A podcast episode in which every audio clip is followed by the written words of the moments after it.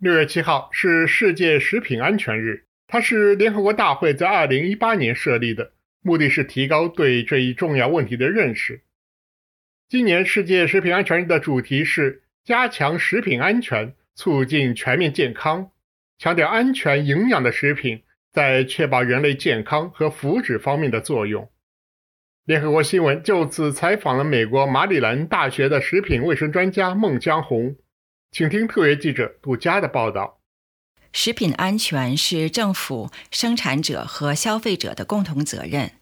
从农场到餐桌，每个人都有责任确保我们吃的食物是安全的，不会对我们的健康造成损害。通过世界食品安全日，世界卫生组织和联合国粮食及农业组织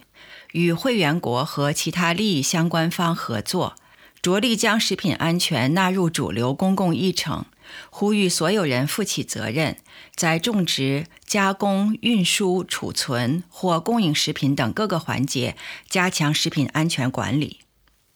在世界安全日到来之际，美国马里兰大学的食品营养科学系教授孟江红接受了联合国新闻的采访。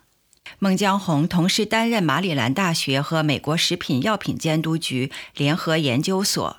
及食品安全与应用营养研究所所长。他就标准制定、政府监管、行业技术培训等保障消费者食品安全的一系列措施和程序做出了详尽阐述。孟江红首先指出，食品安全隐患主要分为化学性和生物性两类。化学的污污染的话，多半呢都是人为造成的。一个是说不该加的东西加了，或者说呃可以加的东西，但是要有有限制的东西加多了。那么这种化学性的东西呢，如果说大家都按照食品安全生产的程序的话，这个规定的话，应该不会出问题的。就是说有的添加剂哈，它的确是提供了一些鲜味儿，提供了美食。提供了更多不同风味的一些产品啊，增加了新的产品，这是好事儿。但是呢，我们也要知道，商家总是逐利的，就怕有的商家说，我做牛肉，我用牛肉那个风味的，本来是应该用牛肉 extract 来作为原料原材料的，但是那个贵呀，对吧？那我们就用另外一种化学性的来做。而且呢，他也不管说那个量应该加多少，他就猛加，这就有问题了。那么另外一个呢是生物方面的，生物方面呢就是主要是呃致病的一些细菌啊、病毒啊，或者说寄生虫啊这些东西，它是在自然界里存在的，你没有办法把它消灭的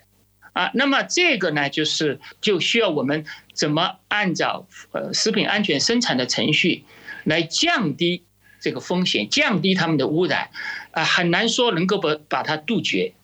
没有办法杜绝。所以从某种意义上来说的话，食品安全的问题的最大的根源的话，还是是生物性的食品安全问题。比如说水，哈，嗯，那么在美国的话，或者说呃欧洲发达国家的水的话，呃自来水你都可以喝，对吧？没有什么问题。啊，那么在别的国家的话，可能就不这样，特别是在生产用水，在农场的用水，那个水的质量的话，可能就比较低一些，可能就呃污染有细菌。那么这这样污染的水去灌溉了农作物，或者说新鲜水果，那就可能污染了新鲜水果。那么这些东西如果是出口到美国，啊，不经过加热就新鲜的饮用的话，那就可能导致人的生病。孟江红认为，现代人生活水平普遍提高，人们对食品质量和食品新鲜度都有了更高的要求，对反季节新鲜果蔬需求加大，因此食品进出口也大大增加。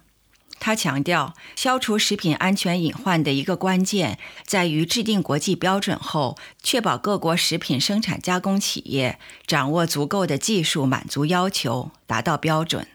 我们工作有几个方面，一个方面呢，就是培训出口生产国的当地的农场的工作人员或者他们农场主或技术人员，帮助他们提高这个食品安全水平。就说呃，你该用什么样的水，或者说你水应该怎么处理？如果水不是有些污染的话，该怎么处理啊？这个一整套的那个食品安全生产体系，因为有的时候并不是说他们说啊故意的，或者说没有这个条件啊，很多情况是什么呢？他们没有这个知识，不知道。所以经过这个培训以后的话，他们会按照美国的标准、美国的要求来生产这些新鲜水果，然后出口到美国，或者说出口到别的国家，甚至作为他们自己国内的消费。那么提高了这个生产水平和食品安全的提高这个水平的话，也帮助了他们当地人提高他们的食品安全水平，提高整个生产领域。的食品安全水平。另外一个方面就是，我们也做一些研究。这个研究呢，就是说怎么样快速的检测到这些细菌，检测到有害的东西。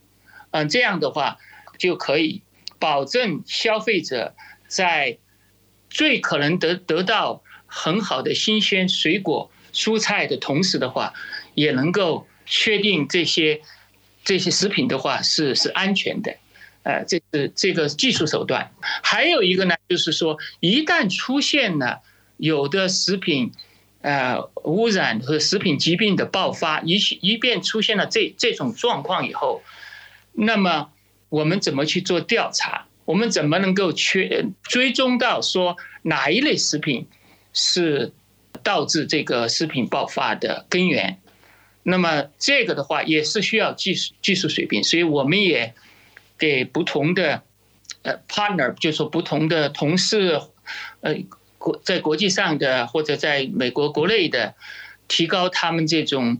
溯源的能力，跟踪溯源能力，就尽快的能够找到污染源，那么就可以嗯减少呃降低这个食品安全爆发的风险。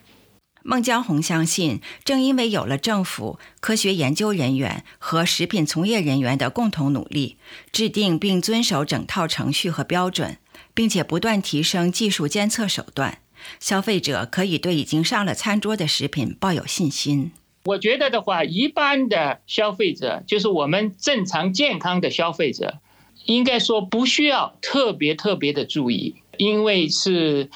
在绝大多数情况下。这个食品是安全的，当然总是有偶然爆发的机会啊。这但是一般情况下都这个风险比较低了。那么对于那些呃，比如说呃老年人和有慢性疾病的，或者说有的时候对那些怀孕妇女和新生儿啊这些的话，那就得要注意注意某一类食品，有些类的食品。老年人和那个有慢性疾病的人，那很多你都得注意，因为对他们来说，很多东西都会比较敏感，他们都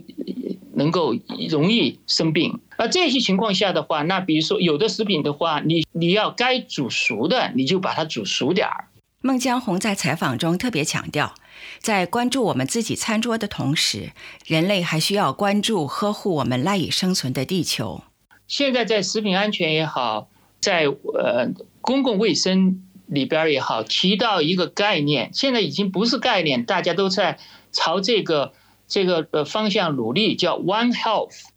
就所谓的同一个健康。One Health 呢，它就说我们现在不是只是说人类的健康，当然我们是人人，我们最关心的是人类的健康。对吧？但是实际上，人类的健康的话，是给动物的健康，是给环境的健康是连在一块儿的。你要把人类的健康做好，一定得把动物的健康和环境的健康做好。这是我们是连在一块儿的。以上是联合国新闻特约记者杜佳的报道。